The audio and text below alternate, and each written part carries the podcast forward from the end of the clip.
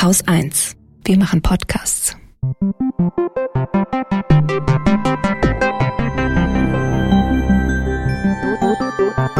Anekdotisch. Evident. Herzlich willkommen zu einer neuen Folge Anekdotisch Evident. Heute wieder mit zwei Themen, nämlich Zukunft und Hässlichkeit. Und den Anfang macht Katrin mit dem Thema Zukunft. Was hat dich dazu bewogen? es ist mal wieder ein Buch gewesen, das mich in seinen Bann gezogen hat und zwar wirklich überraschenderweise. Ich habe mir so viel nicht davon erwartet. Das ist das Buch Bereit für die Zukunft von Jane McGonigal. Fand ich klang ganz interessant, habe ich mir äh, gekauft und angefangen zu lesen. Aber ich finde so bereit für die Zukunft, das ist so ein so ein Sprech, der mich eigentlich sonst nicht ansprechen würde. Mhm. Aber es geht eben um ganz konkrete Szenarien, die ähm, sie so entwirft in diesem Buch, zum Beispiel Klima, ja, wie geht es mit der Klimakrise weiter? Wie geht es mit Sicherheit, globaler Sicherheit, Kriege und so weiter weiter, Wirtschaft und sowas alles? Und das fand ich dann doch irgendwie ganz spannend. Sie ist nämlich Zukunftsforscherin und kommt aber eigentlich aus dem Bereich der Spieleentwicklung. Also ursprünglich war sie Spieleentwicklerin und sie verbindet in ihrem jetzigen Schaffen und Beruf und Arbeiten beides miteinander. Also sie entwirft quasi Zukünfte in Spielen oder in Simulationen, die sie dann mit freiwilligen TeilnehmerInnen, ähm, das ist so ein bisschen wie man halt Studien macht, durchspielt. Und das Interessante ist, dass ähm, also wie gesagt, ist auch eine Zukunftsforscherin und ähm, arbeitet mit anderen ZukunftsforscherInnen zusammen an verschiedenen, ja, denkbaren Szenarien, die so in Zukunft passieren könnten und versucht eben in diesem Buch den Leuten beizubringen oder den Leuten überhaupt erstmal klar zu machen, warum es wichtig ist, über die Zukunft nachzudenken. So. Und da hat sie mich natürlich genau erwischt, weil ich denke sehr gerne und sehr viel über Zukünfte nach auch verschiedene Zukünfte. Also ich spiele auch eigentlich in meinem Kopf so verschiedene Szenarien durch. Und in den vergangenen Jahren, muss ich gestehen, waren das alles eher so düstere Szenarien und das waren vor allem auch dann so Fragen in meinem Kopf wie, okay, when shit hits the fan, was mache ich dann eigentlich? Mhm. Also es war eine sehr angstgetriebene Auseinandersetzung eigentlich mit der Zukunft, die ich so bisher vor allem betrieben habe. Und ähm, ich habe mich auch immer so ein bisschen dafür geschämt. Und ich habe oft gedacht, das ist nicht gesund, das ist nicht gut, ich sollte mich da nicht reinsteigern, ich sollte mir nicht so viele Gedanken über die Zukunft machen, mehr im Hier und Jetzt sein. Today is the day, Carpe mhm. ja, also, such dir Kalendersprüche oder Instagram-Accounts, die äh, versuchen, dich zu motivieren ähm, aus. Und sie werden dir alle sagen, es nützt nicht viel, in der Zukunft zu denken, Jetzt und hier ist der Moment, der zählt. Und das Buch von Jane McGonigal sagt im Grunde, na, es hilft schon auch was in der Zukunft zu sein und es hilft schon sehr viel, sich mit Zukünften auseinanderzusetzen. Und ich will mal versuchen, ein bisschen zusammenzufassen, warum sie das sagt. Letztendlich kann ich einfach nur empfehlen, dieses Buch wirklich auch zu lesen, weil sie da drin auch wirklich verschiedene Szenarien entwirft, die man dann selber in seinem Kopf oder ich habe mich dann tatsächlich hingesetzt und habe aufgeschrieben, wie ich mir bestimmte Zukunftsszenarien selber dann vorstellen würde. Was würde ich tun, wenn? Ja.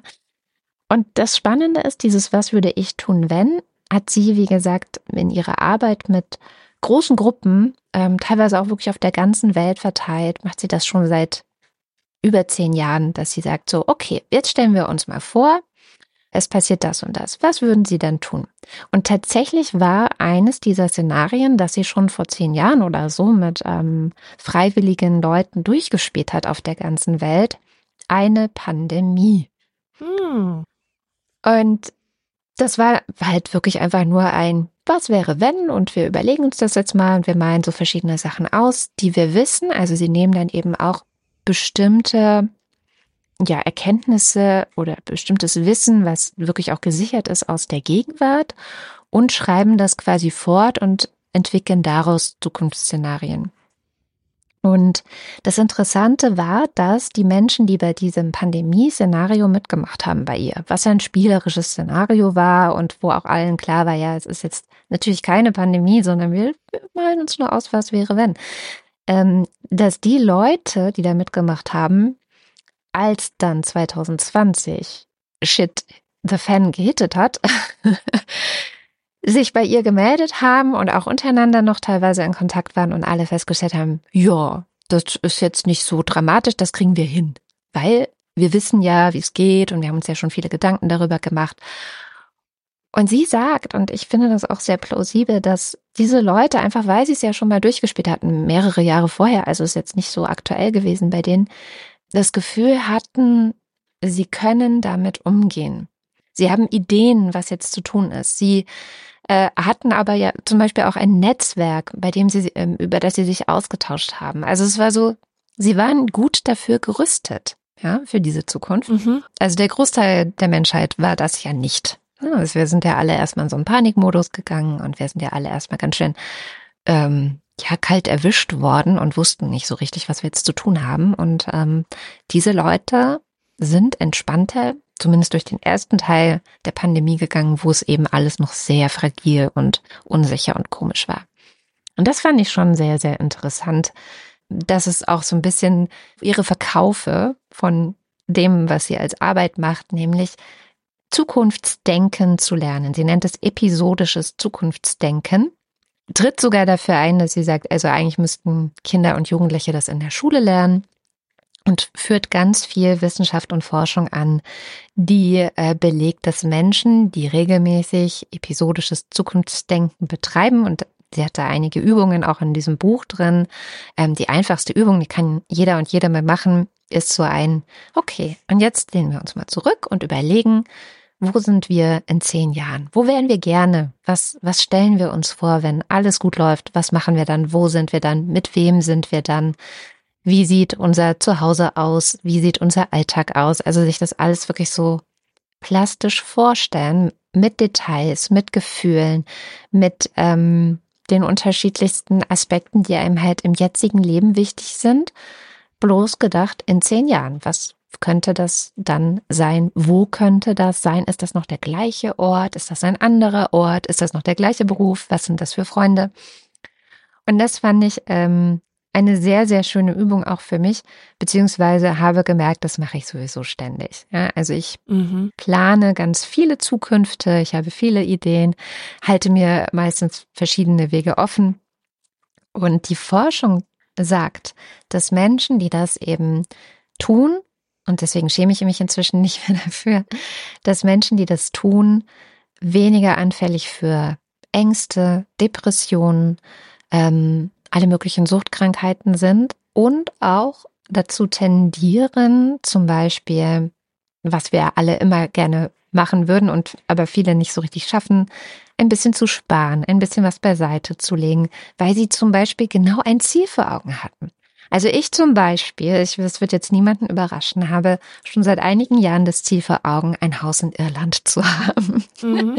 Ein Cottage ein Cottage irgendwo an der wunderschönen irischen Westküste, irgendein Ort, ich weiß gar nicht, ob ich da immer leben wollen würde, aber ein Ort, an den ich immer kann, wenn ich es brauche, weil es mir irgendwie, ja, für mich ist Irland so ein, so ein Antidot gegen alles Böse in der Welt.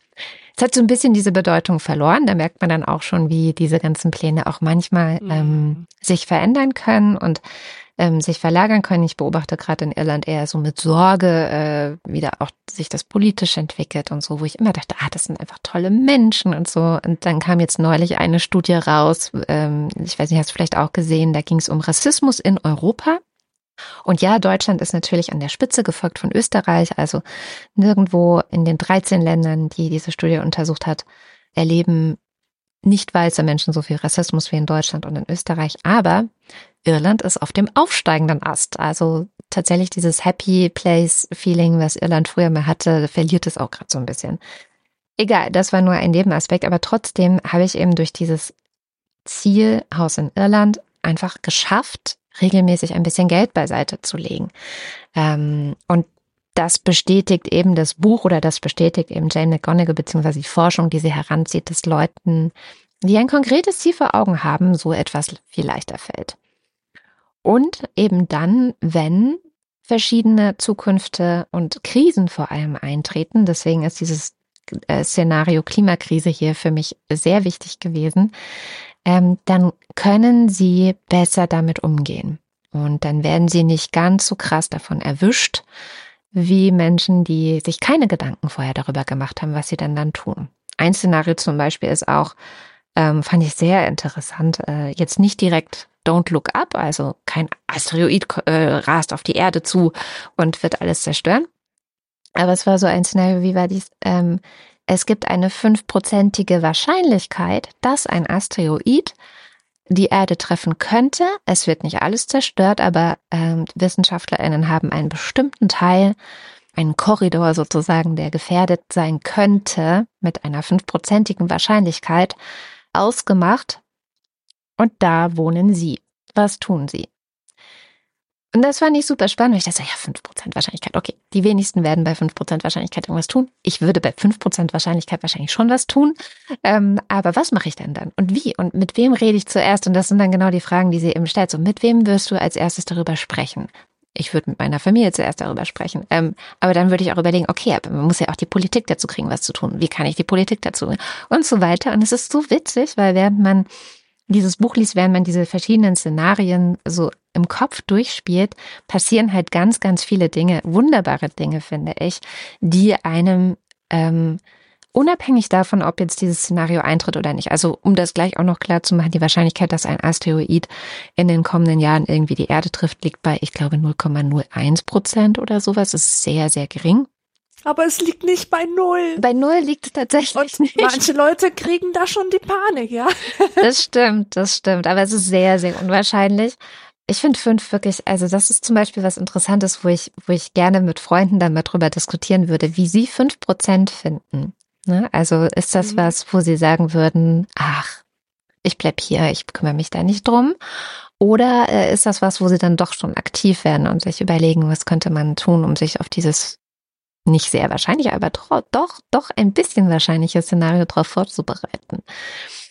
Und ja, also ich, ich fand es insofern ein tolles Buch, weil es mich ermuntert hat, mein Zukunftsdenken, das ich ja eh immer schon habe und nicht abstellen kann und was bestimmt auch ein sehr großer Treiber hinter vielem, was ich mache, ist. Ne? Also, dass ich ganz oft denke, okay, was brauchen meine Kinder, wenn sie groß sind? Oder was, wie wird es diesem Planeten gehen, wenn äh, wir so weitermachen? Diese ganzen Fragen treiben mich ja auch wirklich im Alltag um. Ähm, dass Jane McGonagall mir damit gesagt hat, ist völlig in Ordnung, ist nicht nur völlig in Ordnung, sondern ist sogar ganz gesund wahrscheinlich.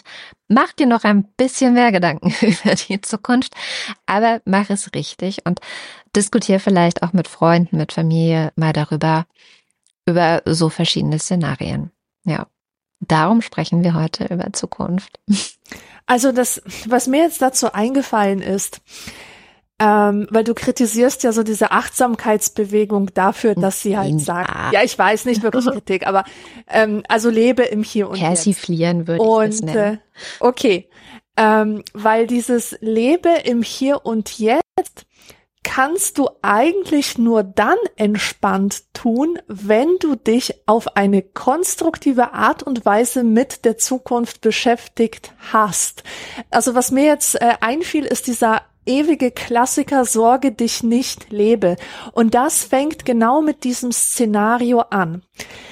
Wenn du zu den Leuten gehörst, die sich zu viele Sorgen machen, solltest du eben nicht sagen, okay, dann mache ich mir jetzt einfach keine Sorgen, sondern verlasse mich einfach blauäugig darauf, dass alles schon irgendwie gut wird und ich block das einfach ab, sondern der Autor lädt einen dazu ein, sich das Worst-Case-Szenario vorzustellen. Ja. Wenn du etwas Sorge hast, dass du als Obdachloser landest unter der Brücke und niemand dich mehr beachtet und du verlierst deine ganze Familie, dein ganzes Geld. Wenn das deine Sorge ist, dann begib dich genau in dieses Szenario und stell dir vor, wie das ist. Wie fühlt es sich an? Wie fühlt sich dieser Mantel an, den du da trägst? Wie fühlt es sich an, auf der Straße zu, zu übernachten? Ähm, spiele wirklich diese Szene durch, wie du um Essen bettelst oder Leute nach Geld fragst oder, oder dir einfach überlegst, wenn du als nächstes anrufen könntest, um dir Hilfe zu holen oder so.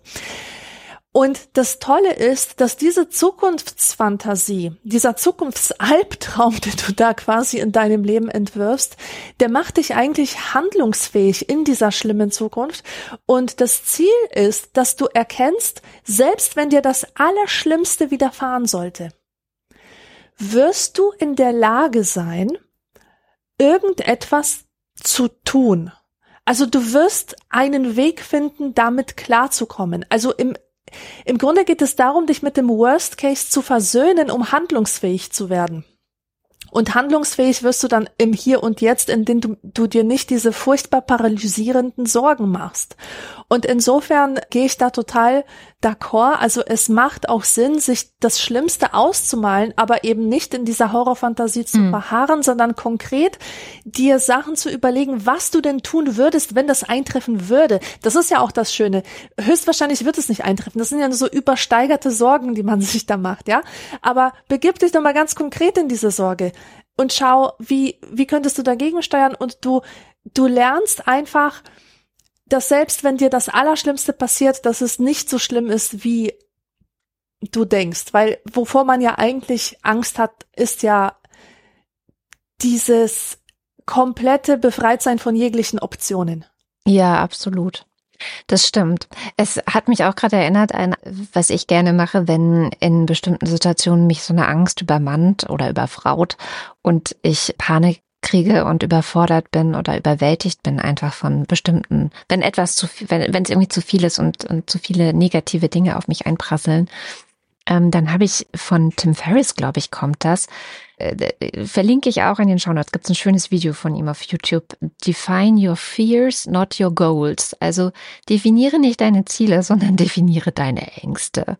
Wovor hast du am meisten Angst? Und der macht genau das. Also man, ich mache dann immer so eine Tabelle mit äh, zwei Spalten. Das, die, in die eine Spalte kommt das, wovor ich gerade sehr große Angst habe. Weiß ich nicht, also vor ein paar Jahren äh, erinnere ich mich, habe ich reingeschrieben, das Finanzamt will all mein Geld haben. Ja, sowas.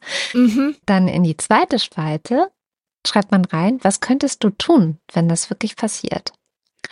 Und was so schön daran ist, und das ist genau dieses Zukunftsdenken, was auch Jane McGonigal ähm, propagiert sozusagen, ist, dass man dann ganz konkret aufschreibt, okay, also bleiben wir mal bei dem Finanzamt-Beispiel. Ja, angenommen, ich habe das Finanzamt will mehr Geld, als ich habe. Was kann ich tun? Ich kann meine Eltern fragen, ich kann Freunde fragen, ich kann zur Not einen Kredit aufnehmen, ich kann äh, darum bitten, dass ich es in Raten zahle. Also ich habe da wirklich vier Optionen reinschreiben können, Dinge, die ich tun kann und die dafür sorgen werden, dass die Welt nicht untergeht und dass mein Kopf dran bleibt. Den reißt mir niemand ab und es wird schon irgendwie gehen. Und genau das Gleiche konnte ich auch bei schlimmeren Sachen hinschreiben, wie zum Beispiel sowas wie, weiß ich nicht, ich werde verlassen, ich muss mich trennen oder so, mhm. was ja manchmal sehr existenzielle Ängste sein können oder andere existenzielle Ängste wie ich was ist, wenn, also als ich Long-Covid zum Beispiel hatte, war sehr stark die Frage, was ist, wenn ich nie wieder richtig denken kann? Das war eine Frage, die mir sehr, sehr viel Angst gemacht hat, mhm. weil ich mein Denken und mein, ja, was wir ja auch hier tun, in anekdotisch evident, mich mit Dingen intensiv auseinandersetzen und äh, versuchen, eine Meinung dazu zu bilden und darüber reden, darüber schreiben, das ist ja was, was sehr stark meine Identität ausmacht. Und unter dem Long-Covid hatte ich so krass Brain Fog und Gedächtnisstörungen und Wortfindungsstörungen, dass ich das Gefühl hatte, mein Denken funktioniert nicht mehr richtig. Und es hätte ja wirklich sein können, dass das nie wieder in Ordnung kommt. Das wusste ich ja nicht. Und auch da habe ich aufgeschrieben, okay, was mache ich, wenn das jetzt immer so bleibt? Und ganz viele verschiedene Dinge aufgeschrieben. Schöne Dinge, die das Leben immer noch lebenswert machen, die auch ein Teil meiner Identität sind, auf die ich dann eben mehr Fokus legen werde, auf die ich dann mehr gucken werde. Mhm. Ähm, hatte also auch hier einen Plan für die Zukunft, ähm, für die wirklich für mich eigentlich davor noch unvorstellbare Zukunft, dass es jetzt immer so bleibt. Und das war total entlastend. Das ist ja auch das, was ähm, in solchen Situationen wie chronisch krank sein zwar sehr leicht gesagt ist, aber auch das Einzige ist, was wirklich hilft, ist die Situation zu akzeptieren und zu überlegen und zu gucken, wie gehe ich damit um. Genau. Und ich weiß gar nicht, ob ich das schon mal erzählt habe. Vermutlich habe ich es in irgendeinem Podcast schon mal erzählt, aber ich erzähle es trotzdem nochmal. In meinen Zwanzigern war ich an einer schweren Depression erkrankt. Also die mhm. Art von Depression, wo man morgens wirklich nicht mehr aus dem Bett kommt. Und ich habe dann auf einmal den furchtbaren Gedanken gehabt, dass das nie wieder weggeht.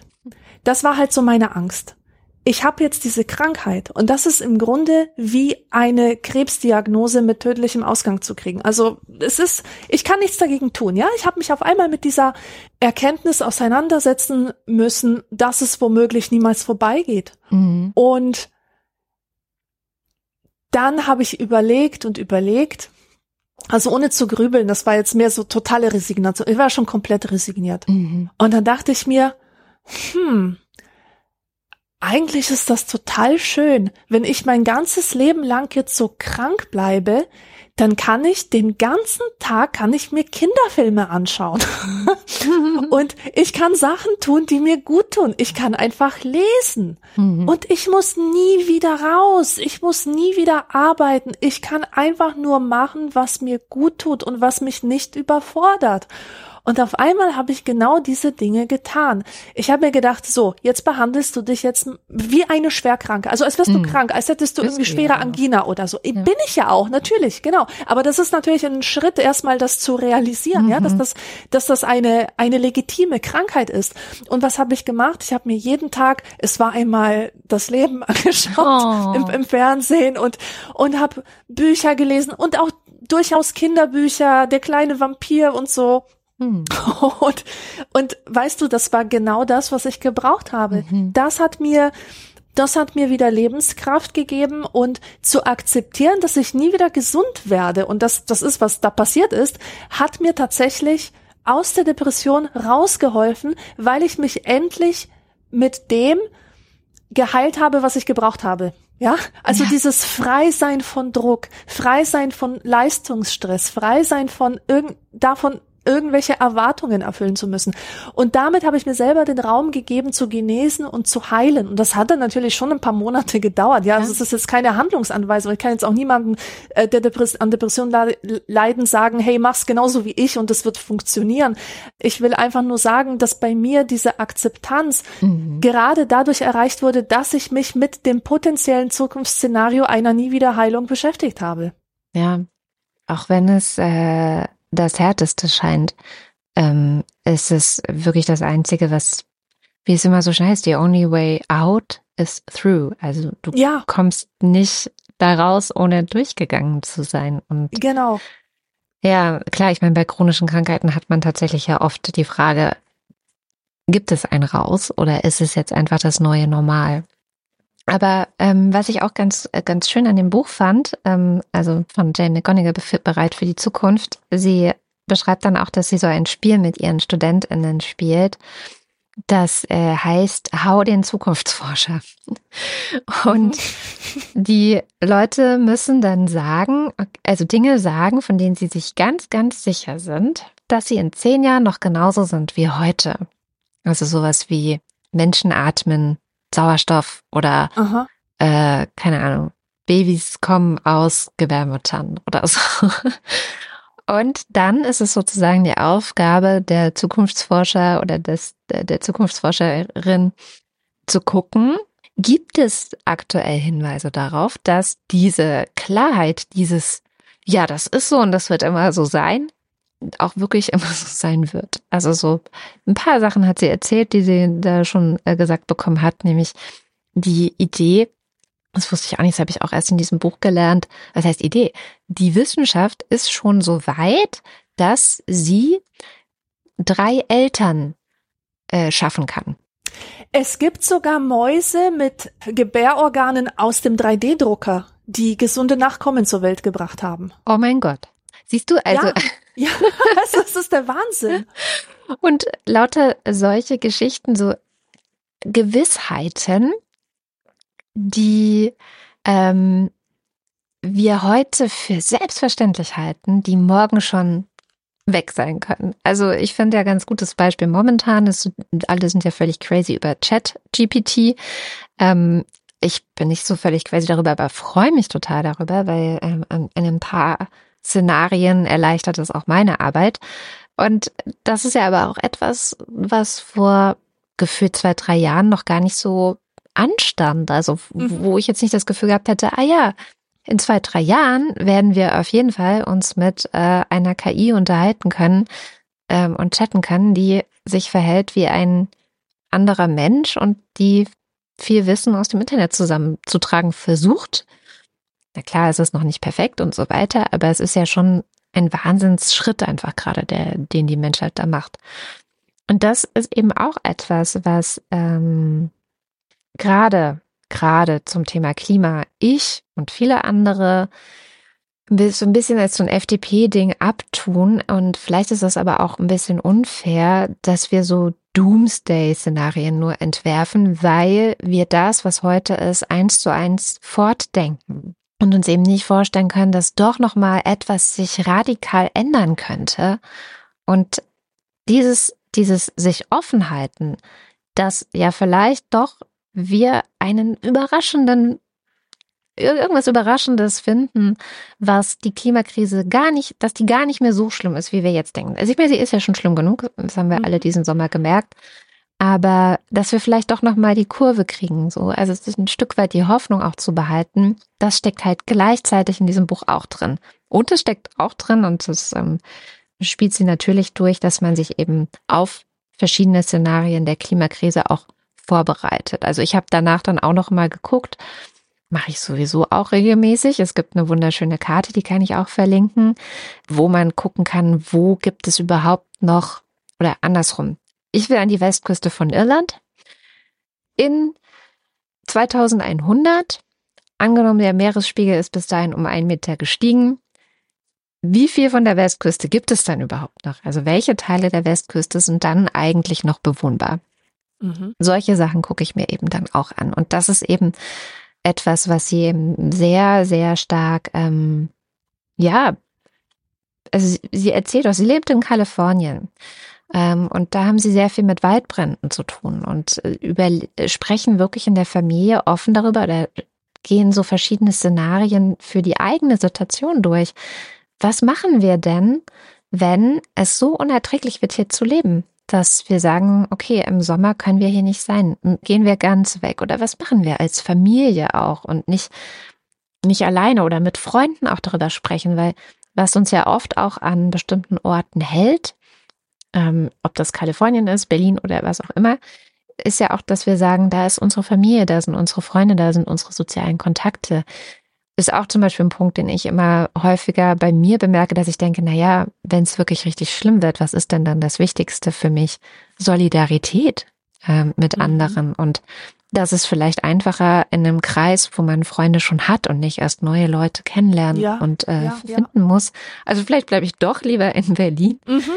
Ähm, genau, also dieses ganze sich irgendwie für die Zukunft bereit machen und sich so unvorstellbare Dinge, also jetzt unvorstellbare Dinge vorzustellen und wirklich auch aufzuschreiben, okay, das ist die Krise, auf die wir zusteuern. Was mache ich? Was machen wir? Was können wir machen? Sehr tolles Buch und hilft wirklich auch gegen Klimaangst. Ähm, zumindest mhm. hat es bei mir auf, wirklich dagegen geholfen. Wunderbar. Ich muss es lesen. Ich werde es lesen. Kommen wir zu deinem Thema völlig anderer äh, Bereich. Wir sprechen heute über Hässlichkeit. Warum sprechen wir über Hässlichkeit? Also ich mag ja Trilogien und die Dreifaltigkeit und ich bin Fan von, von These, Antithese und Synthese und da ich in den letzten Folgen schon über ähm, ja Äußerlichkeiten, Schönheit gesprochen habe, Einmal über den Körper an sich und als nächstes dann über die Zweischneidigkeit von Komplimenten, wollte ich diesen Themenblock jetzt endlich abschließen und zwar mit Hässlichkeit. Und Anlass gibt mir das gleichnamige Buch von Moshteri Hilal, das jetzt vor kurzem bei Hansa erschienen ist und mich erschüttert hat wie schon lange nichts mehr. Und das hat mehrere Gründe. Erstens, sie bricht ein Tabu mit diesem Buch, indem sie nicht nur sagt, ich habe mich als hässlich empfunden, sondern auch Menschen haben mich hässlich genannt. Mhm. Und das ist nochmal was anderes, weil ersteres ist oft so wie die ähm, Kinder, die, die damals mal rumgeheult haben, dass sie bestimmt eine Sechs haben in Mathe und dann war es doch eine Drei oder eine Zwei. Und es ist auch gewissermaßen normal, also vor allem für Frauen, sich hässlich zu finden und wird eigentlich fast schon erwartet. Vor allem von ähm, offensichtlich schönen Frauen, wenn sie nicht unsympathisch wirken wollen. Mhm. Aber zuzugeben, dass man hässlich genannt wurde, also dass andere quasi, die nicht deine Verzerrungssoftware im Kopf haben, dich von außen auch als nicht schön erkannt und benannt haben, das fand ich einfach total mutig und ra äh, radikal von Moshtari. Einfach weil wir in einer Welt leben, in der so etwas zu sagen als Frau äh, einem Eingeständnis von Schuld gleichkommt. Und das hat auch Sophie Passmann geschrieben. Man geht durchs Leben mit der Überzeugung, Männern in irgendeiner Weise Schönheit zu schulden. Mhm. Damit verdient man sich dann halt auch ein Mindestmaß an Anständigkeit. Aber jetzt sage ich erstmal was über das Buch, weil das ähm, in vielerlei Hinsicht sehr außergewöhnlich ist. Es ist eigentlich kein richtiges Buch, sondern so eine Art Gesamtkunstwerk, eine Collage aus Bildern, Gedichten, Gedanken, Reflexionen, auch äh, wissenschaftlichem Essay. Also Moshtari Hilal ist eigentlich bildende Künstlerin, die sich in ihrem Werk mit den Themen Schönheit und Hässlichkeit beschäftigt und äh, sich selbst dabei oft als Material benutzt. Und die Merkmale, die ihr früher Probleme bereitet haben, sind eine große Nase und eine starke Körperbehaarung. Und daran arbeitet sie sich ab. Es gibt zum Beispiel ein Foto, wo ihre Nase so grotesk vergrößert erscheint, so dass sie gar nicht mehr menschlich wirkt. Oder wo auch die Gesichtsbehaarung so krass ausgearbeitet ist, dass sie ähm, wie ein Mann aussieht. Und es gibt auch einen Screenshot, wo eine KI ein Bild von ihr entwirft, wie sie als Frau aussehen würde. Oh. Es ist so eine Art äh, grausamer, objektiver Normencheck wie stark sie von dem abweicht, was man gemeinhin als weiblich und damit als schön empfindet. Und sie macht das alles sehr bewusst und als Künstlerin ist sie auch in einer guten Position dafür, muss man sagen. Also es ist ein Mittel der Annäherung, das gewissermaßen safe ist und gleichzeitig auch Distanzierung. Also ich würde sagen, don't try this at home. Und ich kann das sagen, weil ich das als Teenager auch gemacht habe und es war wirklich Autoaggression und Selbstverletzung pur. Also, meine Nase hat auch einen Höcker. Würde ich mir niemals entfernen lassen. Niemals. Ist heute auch überhaupt kein Thema für mich. Aber als ich 14 war, habe ich für eine Nasen-OP gespart. Und vielleicht erinnerst du dich an unser mhm. allererstes Gespräch miteinander, da habe ich das schon mal erzählt. Ja. Und äh, erschien beim Lila-Podcast allerdings. Ja, genau, das Auch war der Lila-Podcast. So genau. ist es. Und ich habe mich zu Hause in meinem Tagebuch selbst als groteskes Wesen wie aus so einem Hieronymus Bosch-Gemälde gezeichnet, so als Hüllenvogel mit krummen Schnabel. Ich habe mein Gesicht auf Fotos mit Kugelschreiber zerkratzt, so einen fiesen Totenschädel reingezeichnet. Ich habe Stunden damit verbracht, meine Nasenspitze nach oben zu drücken, in der Hoffnung, dass der Höcker dadurch verschwindet. Hat natürlich alles nicht funktioniert.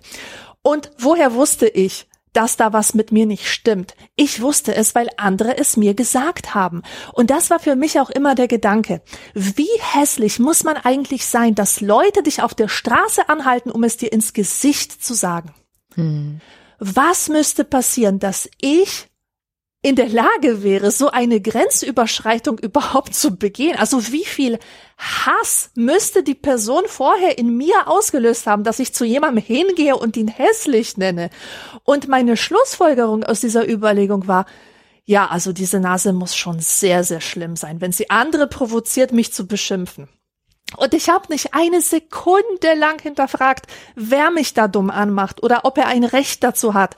Nee, ich bin einfach nur beschämt und verletzt und mit Schwindelgefühlen nach Hause gegangen, habe mir die Augen aus dem Kopf geweint, habe mich mit Hilfe von äh, Zeichnungen noch zigmal selbst erniedrigt und mein Selbstwertgefühl lag in Schutt und Asche.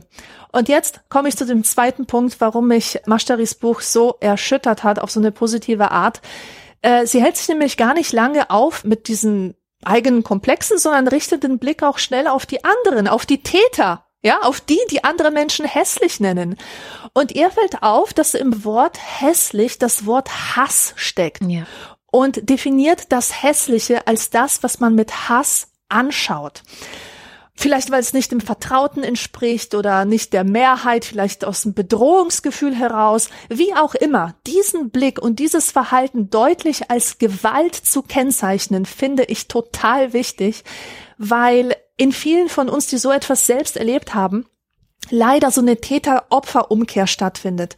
Also statt zu denken, dieser Mensch hat mir mit seiner Bemerkung Gewalt angetan, ähm, stattdessen denken wir, ja, etwas ist falsch an mir. Ich habe halt irgendwie eine Grenze überschritten. Ich muss an mir arbeiten. Ich muss mich passend machen, um, um diese Art der Strafe in Zukunft zu verhindern. Und das ist doch was ganz Perverses. Und schau einfach nur in die Geschichte. Und das tut übrigens auch Moshtari Hilal. Ähm, schau dir den Nationalsozialismus an, der propagiert hat, der Jude ist hässlich und du erkennst es an seiner großen Nase. Und schau dir den Kolonialismus an und wie der behaarte Mensch näher an den Affen gerückt wurde. Also je unbehaarter der Mensch, desto zivilisierter ist er. Und besonders schmerzvoll ist für mich, wie diese Stimmen der Unmenschlichkeit internalisiert werden und wie wir dadurch lernen, uns selbst mit diesem unbarmherzigen Blick von denen zu betrachten, die uns angegriffen haben. Und ich habe schon Gespräche mit Frauen geführt über Gründe, keine Kinder zu wollen. Und Weißt du, es ist eigentlich unglaublich, aber tatsächlich waren Gene oft ein Thema. Aber nicht etwa Erbkrankheiten, sondern es ging um sowas wie dünne Haare, ja, also um Äußerlichkeiten, die man aber aus eigener Erfahrung als so mächtig für die eigene Lebensqualität erlebt hat, dass man zumindest diese Erfahrung an niemanden weiter vererben möchte. Das ist also Eugenik im Privatkopf, die da stattfindet und das muss man sich mal vorstellen. Krass. Und ich glaube, spätestens da habe ich gecheckt, dass Hässlichkeit, also unsere Angst vor der Hässlichkeit, mhm. unser um Umgang mit Hässlichkeit, dass das wirklich ein zutiefst politisches Thema ist, alles andere als ein oberflächliches Thema und dass man darüber unbedingt sprechen muss. Und es erfordert eine Bereitschaft zur Verletzlichkeit. Aber ich denke, man kann unendlich viel gewinnen, wenn man dieses Tabu bricht, also von den eigenen Verletzungen durch andere zu sprechen. Ich glaube, vor allem geht es hier um die Emanzipation vom Aggressor auf individueller Ebene. Und das ist für mich auch die Vorstufe zu solidarischem Handeln. Aber jetzt zurück zum Thema, weil das ist wieder eine ganz andere Geschichte. Könnte ich wieder eine ganze Folge drüber machen. ich finde, also nach, nachdem ich jetzt diese zwei Folgen gemacht habe und jetzt die dritte mhm. anschließe, ich finde den ganzen Diskurs unendlich frustrierend so Ansätze wie, wie Body Positivity werden von der Wirklichkeit ja ständig ad absurdum geführt. Und die Evolutionsforschung erklärt uns, warum wir Symmetrie vorziehen. Neurowissenschaften zeigen uns, dass wir uns nicht bewusst dafür entscheiden, was wir schön finden, wovon wir uns angezogen fühlen. Zahlen sind dann auch noch so eine grausame Bestätigung dafür, dass der Kapitalismus Schönheit mit Klicks und äh, Werbeeinnahmen belohnt. Und Voll, ja. das ist auch das, was unzählige Studien belegen, ja, dass schöne Menschen mehr verdienen, besser behandelt werden, mehr Mitleid bekommen und so weiter. Zumindest wenn es Frauen sind. Also ich kenne das gar nicht so sehr aus dem Bereich der Männer. Vielleicht kommt es auch gerade erst. Mhm. Ähm, erfolgreiche Männer müssen nicht schön sein. So, aber bei Frauen ja. gibt es ja wirklich schon seit Jahrzehnten auch Studien, die sagen, okay, je höher in einer bestimmten Karrierehierarchie Frauen eigentlich wollen oder gehen, desto besser müssen sie aussehen. Auch sowas wie Schlankheit spielt dann eine größere Rolle, ähm, weil es einfach bei Frauen, ich habe das mal so ausgedrückt, bei Frauen gibt es nicht oder gibt es für jede, für jedes Körperteil, für jedes Körpermerkmal eine Definition davon, wie es schön ist. Ja, genau. Und bei Männern nicht so ganz für jedes einzelne Teil, also nicht Nase, Ohren, also, Augen. Ich Haare. denke jetzt so ganz bestimmt über die Haare von einem Mann nach. Ja. Der fülliges Haar, der lockiges Haar, was ist besonders schönes? Oh, der rothaarige gefällt mir gut, weil diese roten, zarten Haare, die gefallen. Also das ist Und Menschen gibt es bestimmt auch, aber es ist nicht so verbreitet wie bei Frauen alles ja, ja, genau. zu bewerten. Ja. Und das ist ja, ja auch das Gefährliche daran, weil ich sag mal, ein Körperteil, das nicht perfekt schön ist, hat ja, also mindestens eins, hat ja jeder und jede. Also irgendwas, woran man sich dann auch festklammert und sagt, das ist hässlich, wird man immer finden und schon hat man sich wieder eine Grausamkeit angetan auf eine Art. Ja, Ja, natürlich.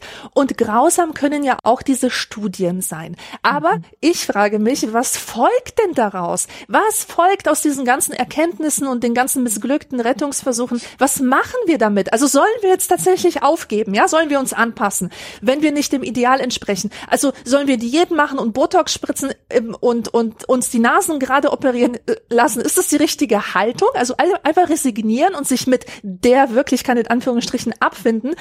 Also man kann sich ja nicht mehr flüchten in alle Körper sind schön, weil wie Moshtari auch richtig erkannt hat, ist Schönheit ein Konzept der Exklusivität, also genau wie Exzellenz. Mhm. Wenn alle besonders sind, ist niemand besonders. Und trotzdem glaube ich, dass es einen Weg daraus gibt. Und dazu gehört erstens, dass man das Unrecht anerkennt, Mhm. dass man die Gewalt anerkennt, die einem zugefügt wurde, weil man der Norm nicht entsprach oder entspricht, auch die tiefen Auswirkungen dieser Gewalt zu thematisieren, äh, damit die Täter und auch potenzielle Täter sich mal bewusst werden, was sie damit anrichten. Ich glaube ja wirklich, dass es den meisten nicht klar ist. Mhm. Und ähm, offen darüber zu sprechen braucht Mut. Und ich sagte ja schon, also wer glaubt, dass er sich dadurch schuldig macht, dass er von vermeintlich objektiven anderen als hässlich identifiziert wurde, der fühlt sich ausgeliefert und schämt sich. Und Sophie Passmann hat aber auch geschrieben, dass die Scham aus der Überzeugung kommt, alleine mit seinem Problem zu sein. Ja. Und wenn niemand sich schämen würde, gäbe es den Schmerz nicht in der Form, wie er aktuell für viele Menschen, vor allem Frauen, existiert. Und dann könnte man die Ankläger endlich auch als Täter identifizieren und sie nicht länger über das äh, eigene Selbstwertgefühl bestimmen lassen. Also, weißt du, ich habe verletzende Kommentare über meine Nase von dicken Jungs mit Pickeln bekommen, von Mädchen mit Schweinenasen und schiefen Zähnen, aber auch von Männern, die heute in der Öffentlichkeit stehen und für ihren Intellekt verehrt werden. Mhm. Und, und früher habe ich dieses Verhalten noch als Coping entschuldigt. Also klar, dumme Kinder hacken auf einem rum, weil das äh, Fremde ausgegrenzt werden muss. Ja, fragile Männeregos fühlen sich bedroht von Frauen mit starken Meinungen. Und mein Umgang damit war, dass ich über die Vorfälle einfach geschwiegen habe aus Scham. Also weder habe ich Leute wissen lassen, dass sie mich verletzt haben, noch habe ich anderen davon erzählt. Anstatt dass ich die Arschlöcher an den Pranger stelle und die wahre Hässlichkeit, die Hässlichkeit ihres Charakters zum Angriffspunkt mache, ja, statt meinen eigenen Körper. Und mir hat insofern dieses Buch gezeigt, welche Rolle uns auch selbst zukommt bei der Stabilisierung des Systems, das ähm, dann von Studien entsprechend abgebildet wird. Ja.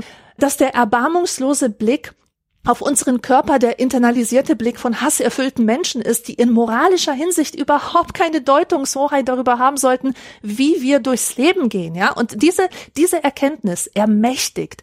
Und ich will jetzt unbedingt noch etwas erzählen, was auch ein guter Ansatzpunkt der Befreiung ist. Und zwar, dieses Buch wurde besprochen im Schweizer Fernsehen im Literaturclub. Und mhm. Elke Heidenreich fand es überhaupt nicht gut. Aha. Weil, weil ihrer Meinung nach wäre das nur eitle Selbstbespiegelung Handlung und die Autorin würde sich, wie das heute üblich ist, halt nur um sich selbst drehen. Und was sie vor allem gestört hat, war, dass da in diesem Buch etwas zum Thema gemacht wird, was doch eigentlich gar kein Thema ist. Also sie meinte so, ah, ich finde doch einen Menschen nicht schön, weil seine Nase gerade oder gebogen ist, ja, weil er dem Ideal entspricht oder nicht. Ich mache das doch nicht an seiner Nase fest. Mhm. Und äh, das fand ich unglaublich erfrischend. Erst hat es mich schockiert, dann fand ich es erfrischend, weil sie damit ja auch eine Wahrheit ausspricht, die jeder von uns bestätigen kann. Im echten Leben, das sich außerhalb von Instagram und TikTok abspielt, spielen Schönheitsideale wirklich keine Rolle. Also im echten Leben haben wir doch alle einen sehr weiten, sehr offenen, sehr komplexen Schönheitsbegriff oder sagen wir einen Begriff von Erfreulichkeit, äh, der alle Aspekte des Menschen in den Blick nimmt und sich kaum um irgendwelche Ideale schert. Also ich suche mir meine Freunde ganz bestimmt nicht danach aus, ob sie schön sind oder nicht. Und man könnte also sagen, dass wir uns in den eigenen Diskursen äh, vielleicht auch ein Stück weit verstricken. Also das dass wir uns vor den Kratzpullovern jucken lassen, die wir uns selber gestrickt haben.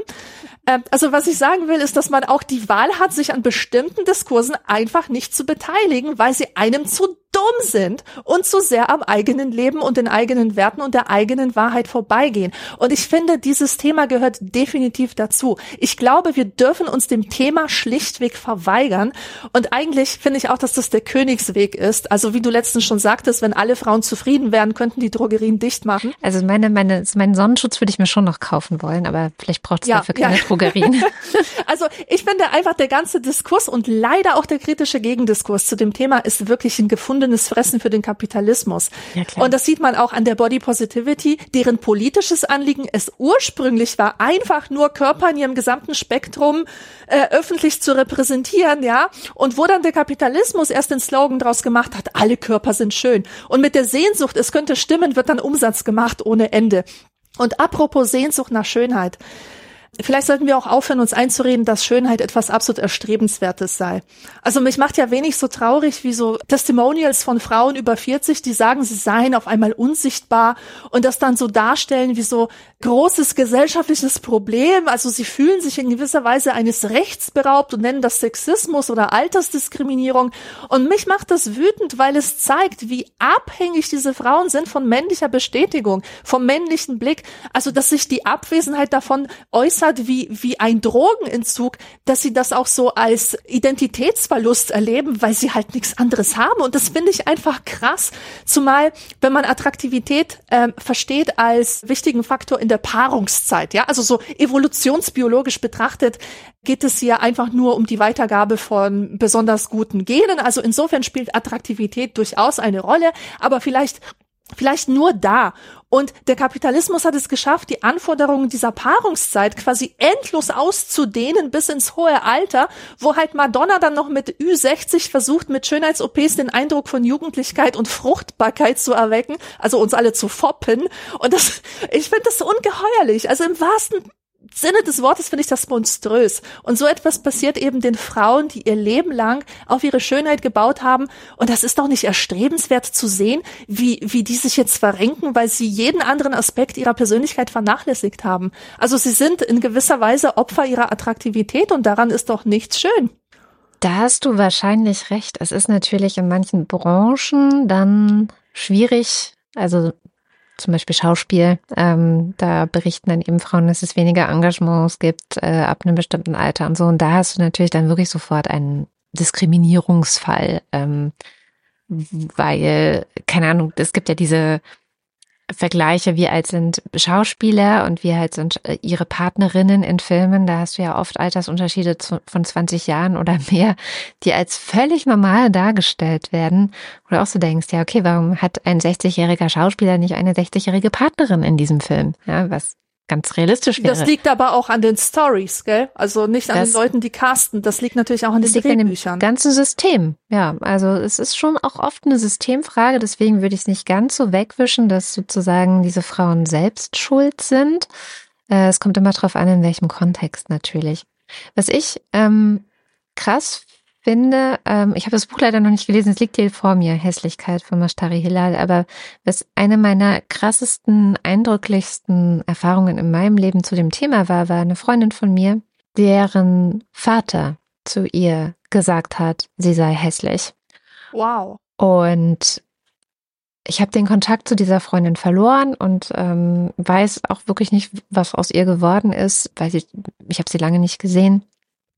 Aber das ist eines der krassesten, einer der krassesten Übergriffe, die ich so im Freundeskreis mitbekommen habe von Eltern gegenüber Kindern. Also wo ich von weiß, es gibt ja auch sicherlich noch krassere, aber jetzt, wo ich einfach im, im engeren Freundeskreis von weiß.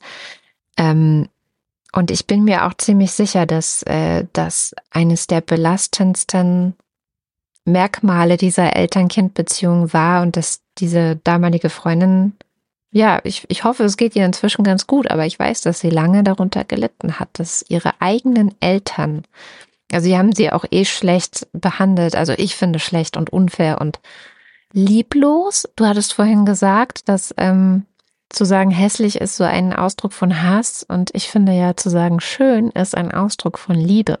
Mhm. Also mein Credo ist ja immer, schön ist eigentlich alles, was ich mit Liebe betrachte und das kann erstmal alles sein. Das ist auch mein Fazit, was ich jetzt so am Ende meiner Synthese so ähm, produziert habe. Hässlich ist, was man mit Hass ansieht, schön ist, was man mit Liebe ansieht und der Rest ist Kapitalismus. Und so einfach ist das.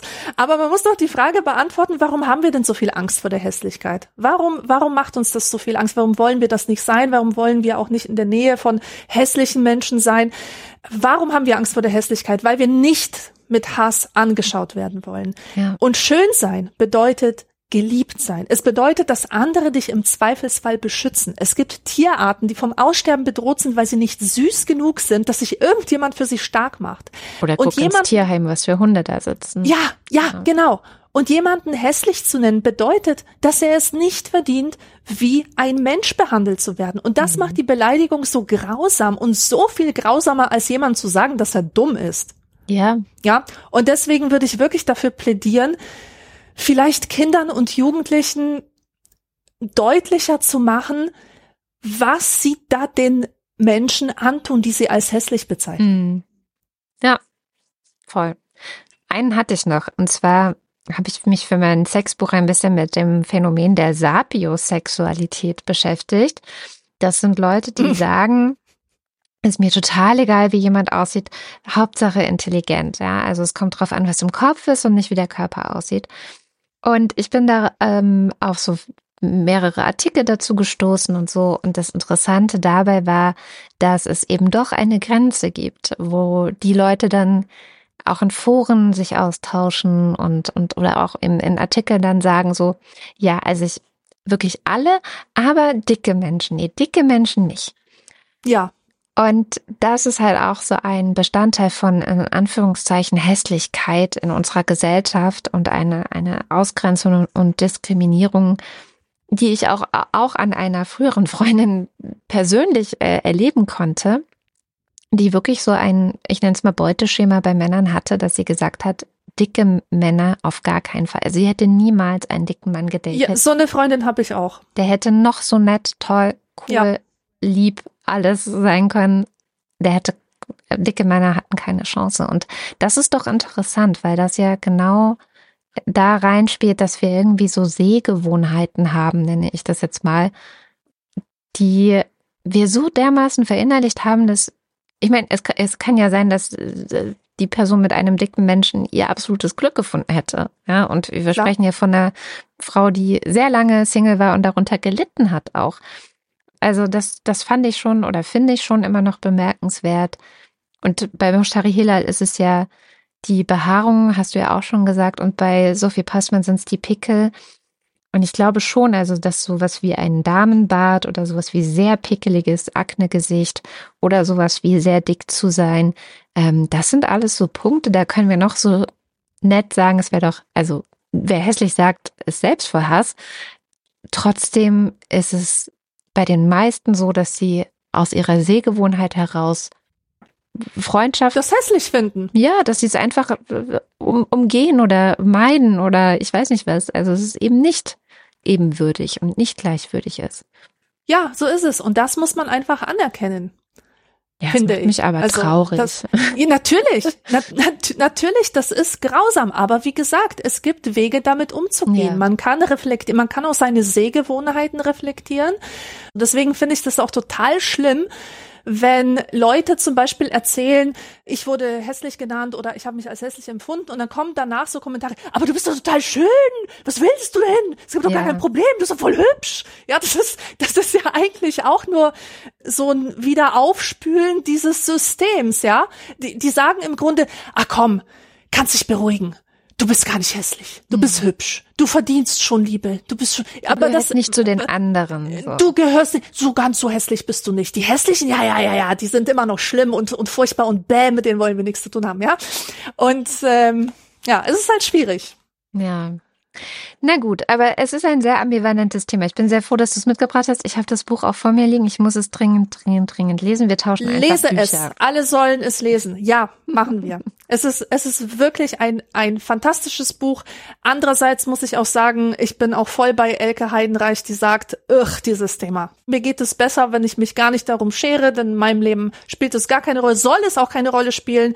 Es spielt keine Rolle bei den Menschen, die ich halt schön finde, weil sie mich als Gesamtbild ansprechen. Finde ich auch vollkommen legitim. Aber ich sag mal, jeder, der mit sich selber kämpft oder Komplexe hat oder mal hatte oder irgendwie mit diesem Thema nicht ganz im Reinen ist, dem empfehle ich definitiv dieses Buch zu lesen, mhm. weil das wirklich bisschen das Weltbild auf den Kopf stellt und das eigene verzerrte Denken wieder entzerrt, indem es es einfach aus verschiedenen Perspektiven beleuchtet. Wunderbar. Dann haben wir zwei schöne Buchtipps für euch. Ähm, ist ja auch vielleicht ganz gut für die Winterzeit, ein bisschen was zu lesen zu haben.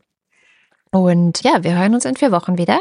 Schönen Dank, dass ihr dabei wart und wir freuen uns, wenn ihr auch mal auf unserer Webseite vorbeischaut, anekdotisch-evident.de. Da findet ihr auch ein paar Möglichkeiten, uns zu unterstützen. Wir brauchen auf jeden Fall noch Unterstützung und da ja auch bald Weihnachten ist, könnt ihr auch mal gucken, ob ihr vielleicht ein paar Euro übrig habt, wenn ihr alle Geschenke gekauft habt. Das wäre super nett. Also, bis in vier Wochen. Tschüss.